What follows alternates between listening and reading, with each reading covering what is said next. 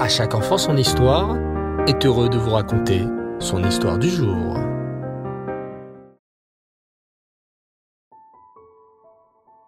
Bonsoir les enfants et Tov, j'espère que vous allez bien. Baou Hashem. Je suis heureux de vous retrouver ce soir pour la suite de notre aventure en compagnie, cette fois, du roi Yehoyakim. Ce nouveau roi a vu ce qui est arrivé à son frère Yehoachaz. Après de multiples avertissements, le roi Yehoachaz a finalement été attaqué par le roi Paro et a fini par mourir au fond d'une cellule égyptienne. En voyant cela, le roi Yehoyakim aurait pu penser Je ne vais pas agir comme mon frère. Je ferai mieux de faire teshuva et faire plaisir à Hachem. Hélas, le roi Yehoyakim, les enfants, n'a pas tiré le son de ce qui est arrivé à son frère. Sachez que le roi Yehoyakim fut un des rois qui a commis le plus d'avérotes en Israël plus qu'aucun autre. Il mit en colère Hachem par ses nombreuses avérotes. En vérité, les enfants, il peut arriver à chacun d'entre nous de faire des erreurs, des avérotes. Parfois, nous faisons une bêtise et nous ne savions pas que c'était interdit. Parfois, le Yitzhara réussit à nous convaincre il n'y a que les grandes sadikim qui ne fautent pas. L'essentiel, c'est de vite se relever après la Avera, de vite faire teshuva, de demander pardon à Hachem et de faire tout pour ne plus recommencer. Mais le roi Yoakim fit des choses bien plus graves. En vérité, le roi Yoakim faisait exprès de commettre toutes les avérotes possibles et inimaginables. La Torah nous raconte qu'il n'y a pas une seule avéra dans toute la Torah que le roi Yoakim n'ait pas commise. Alors que la Torah nous encourage à toujours courir pour faire des mitzvot, des bonnes actions, le roi Yehoyakim faisait exactement le contraire. Il courait pour faire un maximum d'avérotes.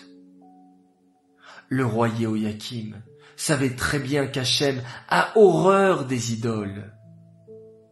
Que fit alors le roi Yehoyakim Il se prosterna devant toutes les idoles possibles.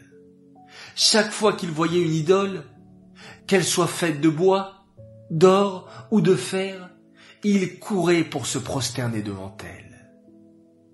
Il était prêt à aller jusqu'au bout du monde pour se prosterner devant des idoles qu'il ne connaissait même pas. Tout cela pour mettre Hachem en colère. Le roi Yehoyakim fit pire. Sur sa peau, il se fit tatouer des idoles. Tout son corps était recouvert de dessins représentant des idoles. Même les habits qui le couvraient avaient été fabriqués spécialement pour faire une grave avéra. Vous savez, les enfants, qu'il y a un interdit dans la Torah qui s'appelle le chatnez.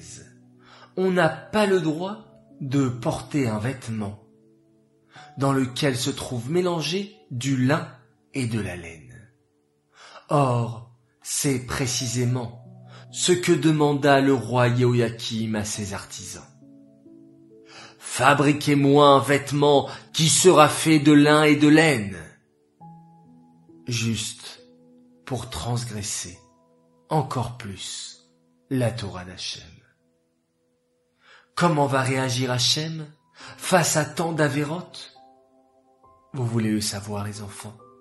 Eh bien, rendez-vous dimanche prochain pour le prochain épisode. À nous de faire exactement le contraire et de courir pour faire un maximum de mitzvot.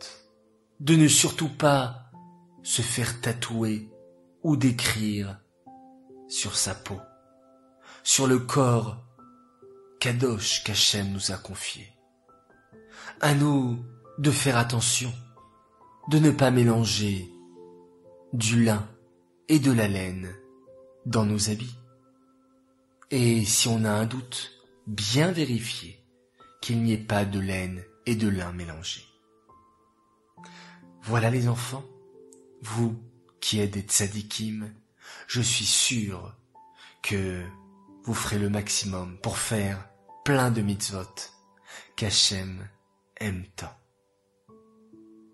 Cette histoire est dédiée pour la réfoua chez les mains de Fabienne Alice Batester, qu'Hachem lui accorde, par votre écoute et votre mérite les enfants, une bonne santé jusqu'à 120 ans. J'aimerais souhaiter aujourd'hui, en ce 8 Elul, un très grand Mazel Tov à une grande et belle princesse qui fête son anniversaire. Elle s'appelle Chaya Shekroun.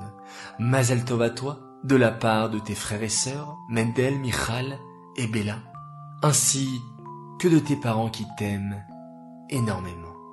Beaucoup de joie, de bonheur et de réussite. Sois toujours une belle princesse d'Hachem.